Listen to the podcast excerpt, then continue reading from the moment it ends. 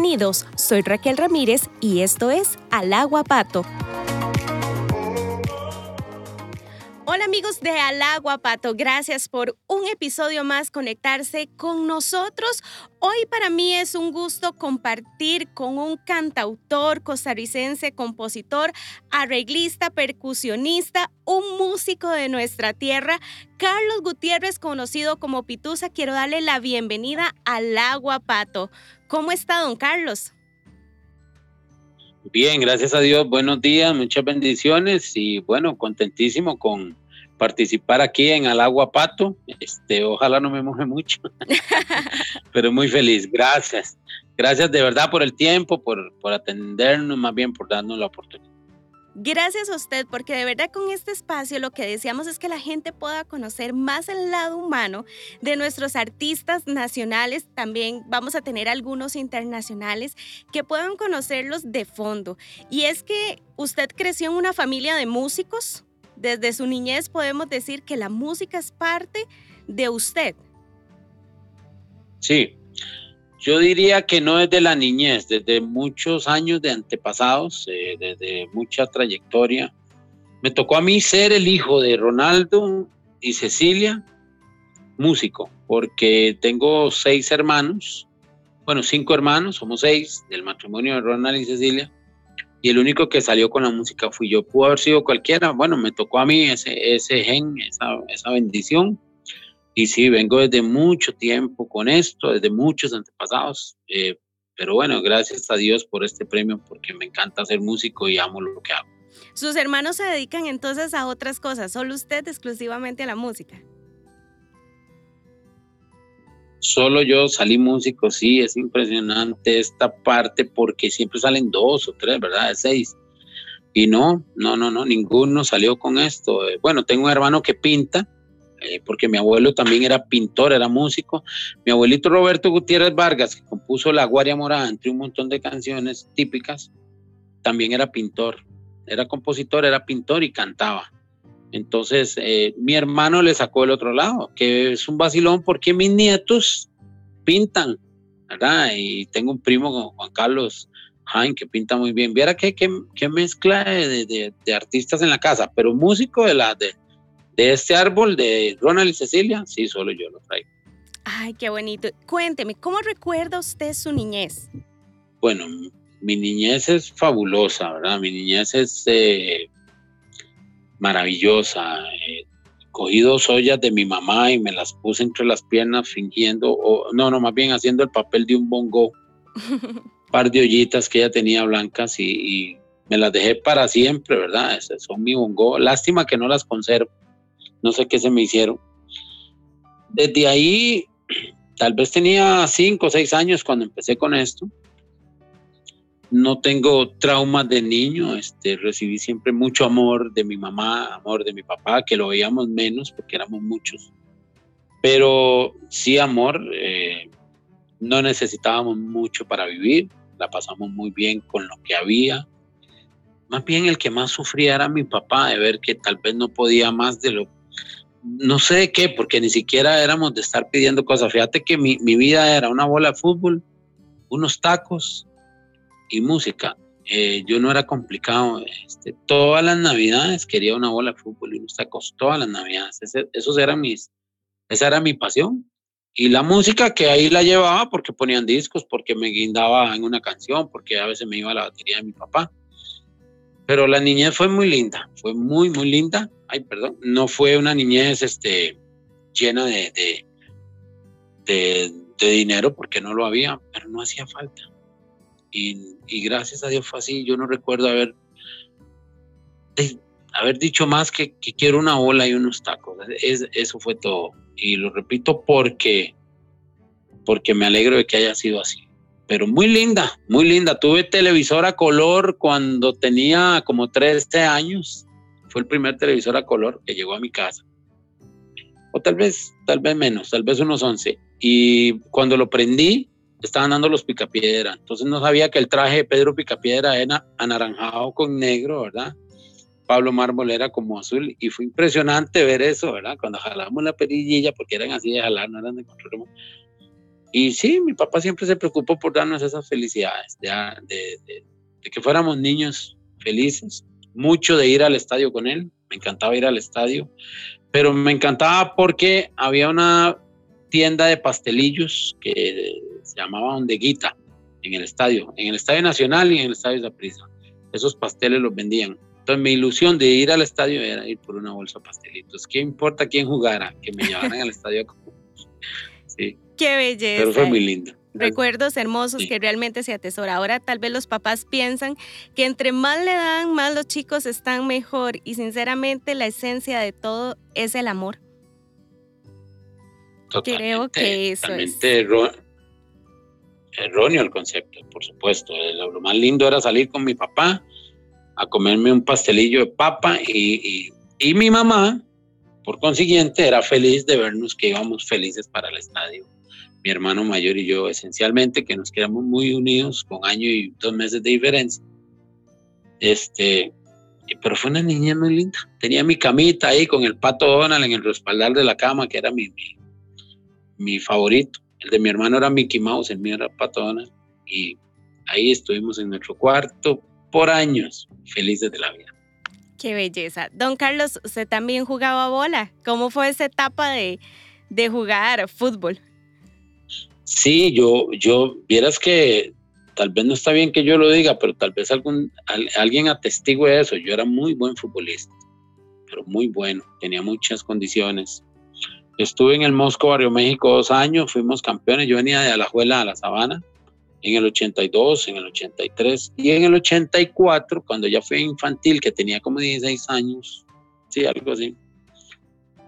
Eh, mi papá se fue para Estados Unidos porque la situación en Costa Rica para él era difícil, éramos seis hijos. Entonces fue para Estados Unidos con Paco Navarrete, que era con quien él compartió muchísimos años.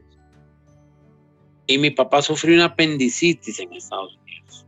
Entonces lo operan, pero obviamente no tiene un seguro, no tiene nada de eso. Y la operación en Estados Unidos es muy cara. Y la apendicitis, siendo el baterista, obviamente el, acá el apéndice no le va a permitir tocar batería porque tiene que darle al bombo y todo eso que hacemos los bateristas. Entonces sufre una incapacidad como de cuatro meses, operación, mala recuperación, además de que no puede salir del país porque debe la operación, ¿verdad? Este, entonces tuvo que, eh, imagínate, sin trabajo. Entonces yo me puse a trabajar, me puse a tocar con un grupo que se llama La Tropa en Alajuela, siendo un muchachillo, tal vez de 16 años y medio más o menos. Me puse a tocar y porque tenía que ayudar a mi mamá y a mis hermanos. Entonces fíjate que yo me ganaba 900 colones por semana, porque por cada evento me pagaban 300 colones. De esos 900, eh, sistemática y disciplinadamente le daba 500 a mi madre, 100 a mi hermano mayor que estudiaba y yo me dejaba 300 colones, que para mí era demasiada plata. O sea, más bien de esos 300 siempre pasaba comprando cosas para la casa.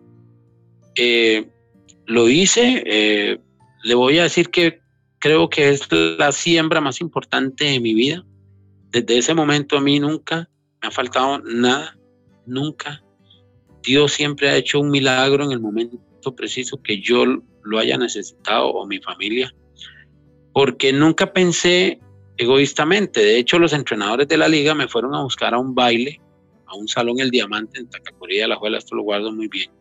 Que me dijeron, no, vos tenés que jugar fútbol, no te puedes venir. No, yo no podía hacer, yo no podía hacer otra cosa más que ayudar a mi mamá y a mis hermanos. Y vieras que es una etapa de la vida maravillosa que algún día, si Dios me preguntara que si quisiera verlo, quisiera ver un video de eso porque porque me imagino los ojos de mi madre cada vez que yo le entregaba la platita, ¿verdad?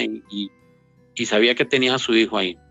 Mi mamá un día me dijo a mí, eh, usted es un hijo que puede sentarse a reírse a la par de mi ataúd si yo muero antes que usted, porque no me ve nada. Entonces esas cosas yo las guardo y las atesoro en mi corazón porque lo hice con mucho amor.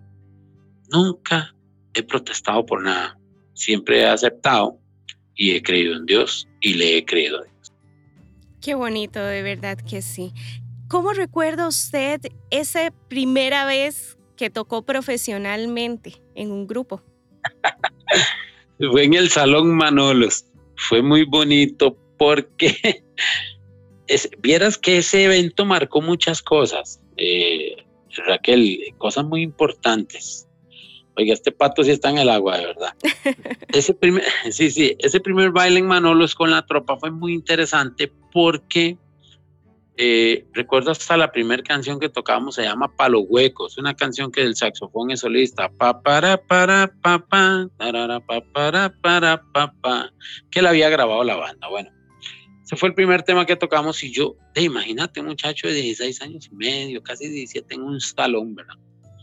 En Manolos, en la garita de la Juela, un salón que ya no existe. Ahí fue mi primer baile. Pero tengo que contar algo un poquito Mm, sí, lo voy a contar con mucho cuidado. Me salió una novia ese día, ¿verdad? Claro, yo, me salió una novia.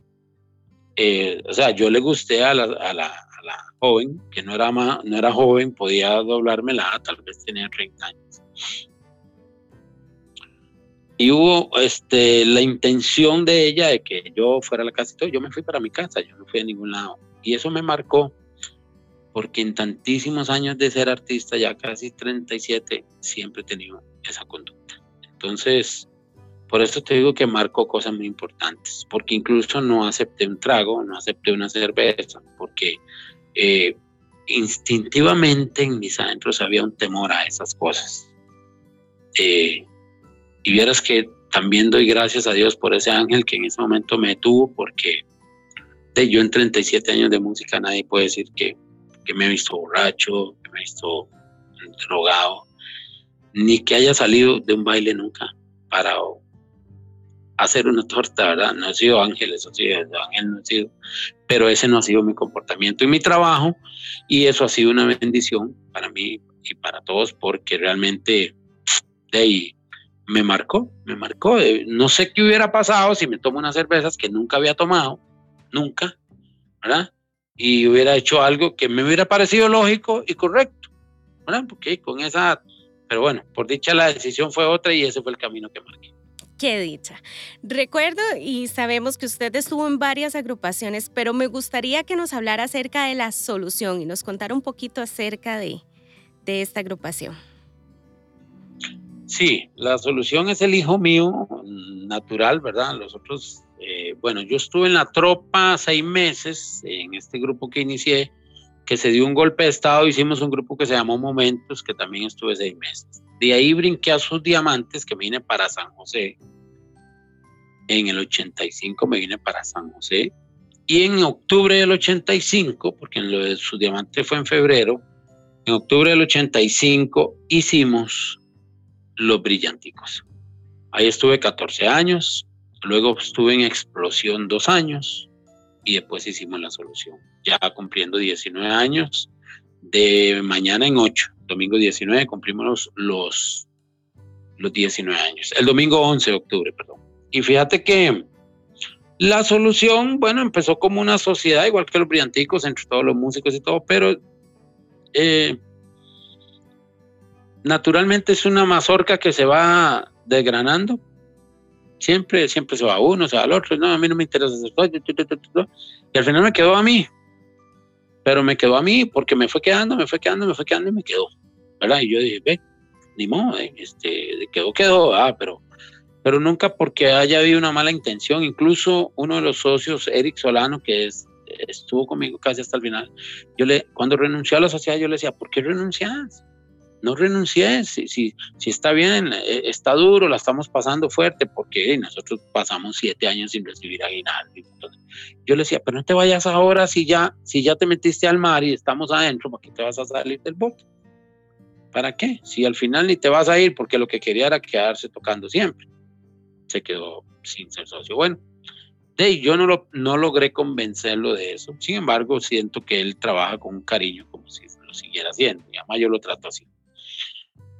Y entonces la solución me marca mucho porque me, hace producir música, que es lo que más anhelo, que es lo que más me gusta. Y entonces al producir música original de uno y tocarla y ver a la gente bailarla, ahí es donde realmente vos decís, este es mío, porque no estoy viviendo ni de Nietzsche, ni el Gran Combo, ni de Gilberto Santa estoy viviendo de mí. y entonces tiene un valor muy grande porque no estoy viviendo, imitando para poder subsistir, sino que vivo de lo que hacemos y eso realmente eso es maravilloso. Ya el chiquito tiene 19 años, ya están mis hijos conmigo, Carlos Gutiérrez Barrientos y Betsy Gutiérrez Porra, mis dos hijos, eh, la, mayor y el menor.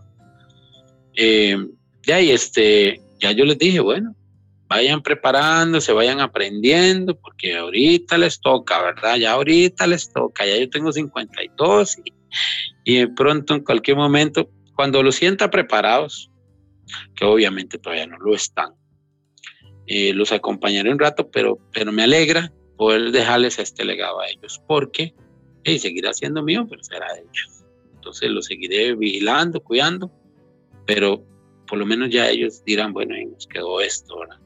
Eh, la solución ha sido muy importante. ¿Cuál es la mayor alegría que le ha dejado su carrera? Mm, bueno, de, definir una, la mayor alegría es que Dios me haya permitido ser compositor. Por medio de Napoleón Zapata, mi padre musical, un gran hombre. Otto Vargas, Víctor Hugo de Calperiquín, todos ellos me han inspirado. Pero Napoleón cogió el lapicero conmigo y me enseñó. Este, hice una ópera que duré año y medio escribiendo en esta silla donde, estás revisando, aquí está mi computadora, mi teclado. Duré año y medio escribiendo una ópera dedicada a Jesús, Entre el Getsemaní y el Gólgota. Jesús, el musical que le ofrezco, regalarle un disco de esa obra para que la escuche, porque sé que usted es creyente. Y el año pasado la presentamos y fue súper satisfactorio porque me metí en otro rollo escribir una ópera. Fíjate que al final, Raquel, cuando yo terminé, yo decía, bueno, saber si esto es una ópera o una cumbia, no sé ni qué fue lo que pasó, pero la vamos a ensayar y la vamos a presentar. La presentamos, gracias a Dios y a Manuel Valverde, un gran hombre que siempre nos da la mano y nos, nos ayuda mucho. Y espero cuando salgamos de esto volverla a presentar, porque yo creo que esa ha sido la satisfacción más grande eh, a nivel de escribir, de producir y además dedicada de, al Rey de Reyes, ¿verdad? Que es el, a quien le debemos todo. Entonces, sin duda alguna, eso, eso es maravilloso. ¿Cómo vive esta temporada de cuarentena? Aprendiendo, aprendiendo qué es importante o qué era importante realmente, que no lo sabíamos. Aprendiendo quiénes están, quiénes no están eh, aprendiendo y valorando realmente. Aquí aparecieron muchos, aquí aparecieron muchos amigos y hay muchos que parecían amigos que no son amigos, pero no importa, no es porque a uno leen o no leen, no, se trata de eso, sino que esto eh, ha, destacado los sentimientos verdaderos de las personas. Bueno, aprendiendo por ahí. Por la parte profesional, te voy a contar, Raquel, yo tengo 19 años en la solución. O sea, yo, yo pudiera decirle que tengo 20 años de no tener un patrón, que creo en Dios y punto. Y esta no ha sido la excepción. Cuando empezó la pandemia yo hice una canción. Este, debemos esperar confiados en ti. Tú tienes el control de nuestro vivir. Debemos esperar tu provisión, algo tú harás a nuestro favor. Tu mano me sostendrá, de eso no dudaré. Tú siempre has sido fiel. Yo no canto bonito, pero así dice la canción. Señor, yo esperaré en ti.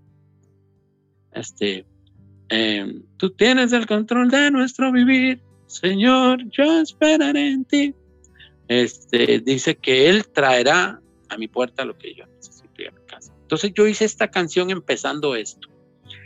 Y fue tal confesión de fe que a mí no me ha faltado nada. Y le voy a decir algo, Raquel, y a todos los que nos escuchan, nunca me va a faltar lo que necesite. Nunca. Entonces, vieras que para mí ha sido, de, pues que tocamos solo una vez a la semana y que yo lo hago porque tengo muchos compañeros y además yo soy muy inquieto pero a mí nunca me va a faltar nada. hasta el día que Dios me llame, no dejaré de comer, no dejaré de pagar y no dejaré de tener lo que necesite. Porque si yo le digo que en 20 años he ido a España, he ido a Puerto Rico, he ido a El Salvador, he ido a Panamá con la orquesta, más algunos viajecitos míos, traje una orquesta a Salvador a tocar a Costa Rica. Raquel, le puedo jurar que no sé cómo se hizo. Solo sé que se hizo, pero solo sé que se hizo porque había esa palabra fe realmente en el corazón y en mi mente para que las cosas sucedan. Porque si me pongo a pensar cómo lo hago, lo hago. Entonces mejor lo hago y creo. Lo decido y creo. Y Dios nunca nos defrauda. Qué bonito es ver la fidelidad de Dios en nuestras vidas, ¿verdad? Y como dice él, a veces solo un granito de fe necesitamos, un granito de mostaza para poder hacer muchas cosas y a veces nuestra mente nos juega y si pensamos mucho no hacemos las cosas. No, no porque es que ya entonces no articulaste la fe, no, no, no tocaste la fe. Yo, yo tengo una frase, yo digo, la fe mía siempre anda prendida, siempre, siempre. mira, nunca tengo una duda. Porque dice que el que duda no cree. Y que el que duda, el, que duda de la fe no agrada a Dios. Porque el, que dice la palabra que sin fe es imposible agradar a Dios. Entonces, la fe está detrás de todo, está en el espíritu, porque, ojo, dice, la certeza de lo que se espera, la convicción de lo que no se ve.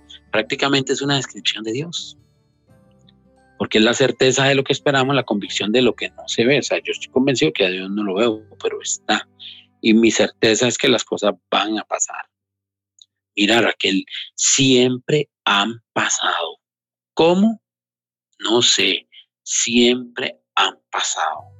Y esto yo lo aprendí, lo aprendí solo practicándolo porque la fe no la venden en el supermercado, ni en las iglesias, ni la andan en los bolsos los pastores ni los sacerdotes. La fe está en el alma, está en el espíritu, está en el corazón y se cree y punto. ¿Para qué más?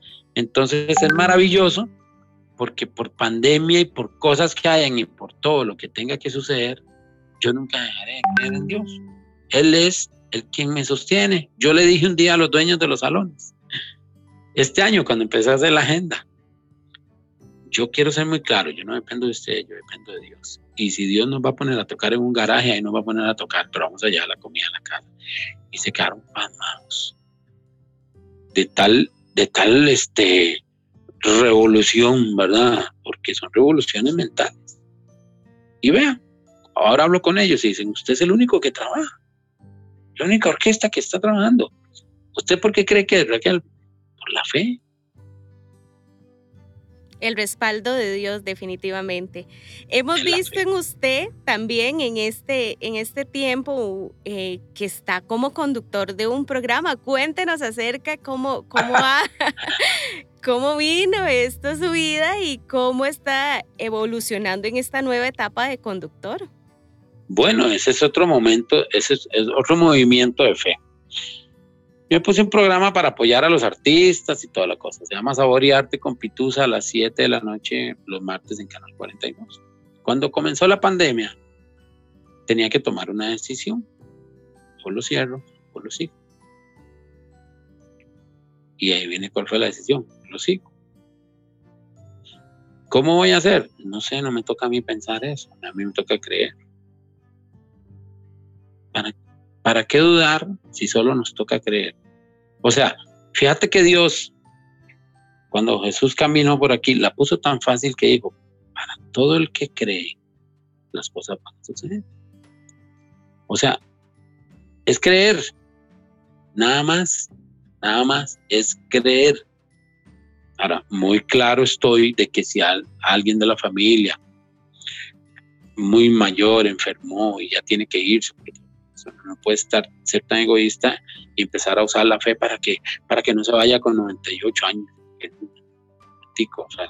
Todo, tiene una naturaleza. Estamos hablando de la fe para que las cosas sucedan. Y eso fue lo que el maestro dijo. No tenéis porque no pedís y porque no sabes pedir. ¿Y sabe qué es no saber pedir? No creer.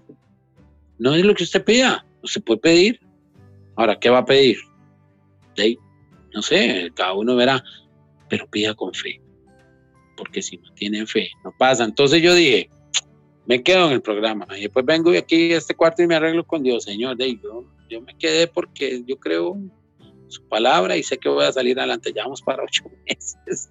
Qué bonito. Con todo y pandemia, porque nosotros empezamos dos meses antes de la pandemia. Y ahí estamos, estamos valientemente echados para adelante, creyendo, siempre creyendo. No es uno, Raquel, no somos nosotros. Pero el don que yo tengo de escribir es de Dios. Cuando Él me lo quite, aquí no sale una nota. No hay forma de que salga una nota. Entonces es de Dios. Todo se lo merece. Así es. Bueno, y ya el tiempo se nos ha terminado, pero me gustaría que usted dejara un mensaje corto a nuestra audiencia, que, que un mensaje de esperanza en estos momentos, porque hay mucha gente que sí le está pasando mal, que está desesperada, y me encantaría usted como hombre de fe que compartiera un mensaje. Tengan fe. ¿Cómo? Tengan fe.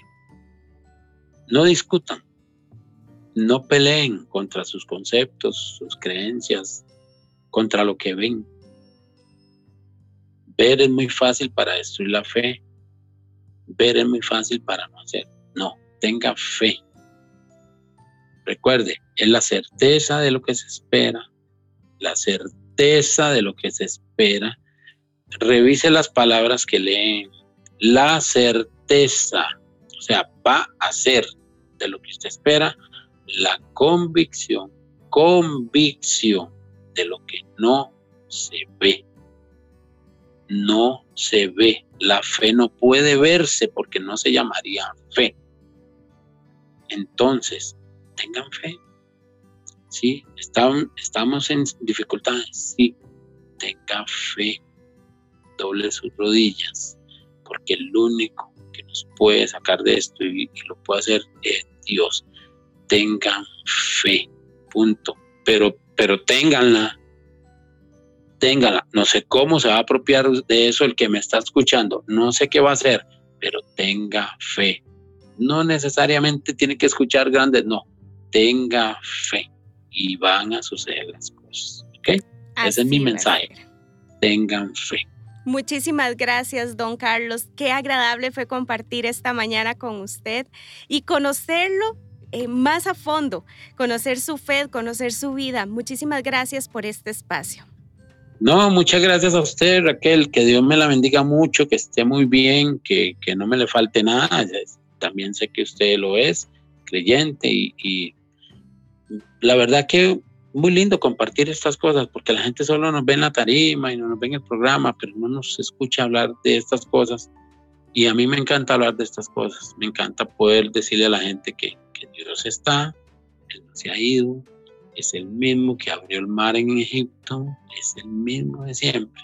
Entonces, nosotros somos los que cambiamos, pero no, tengamos fe. Muchísimas gracias. Y a nuestros amigos de Alagua Pato cerramos este mensaje con eso. Tenga fe, que esta semana sea una semana extraordinaria para cada uno de ustedes y nos escuchamos hasta el próximo episodio.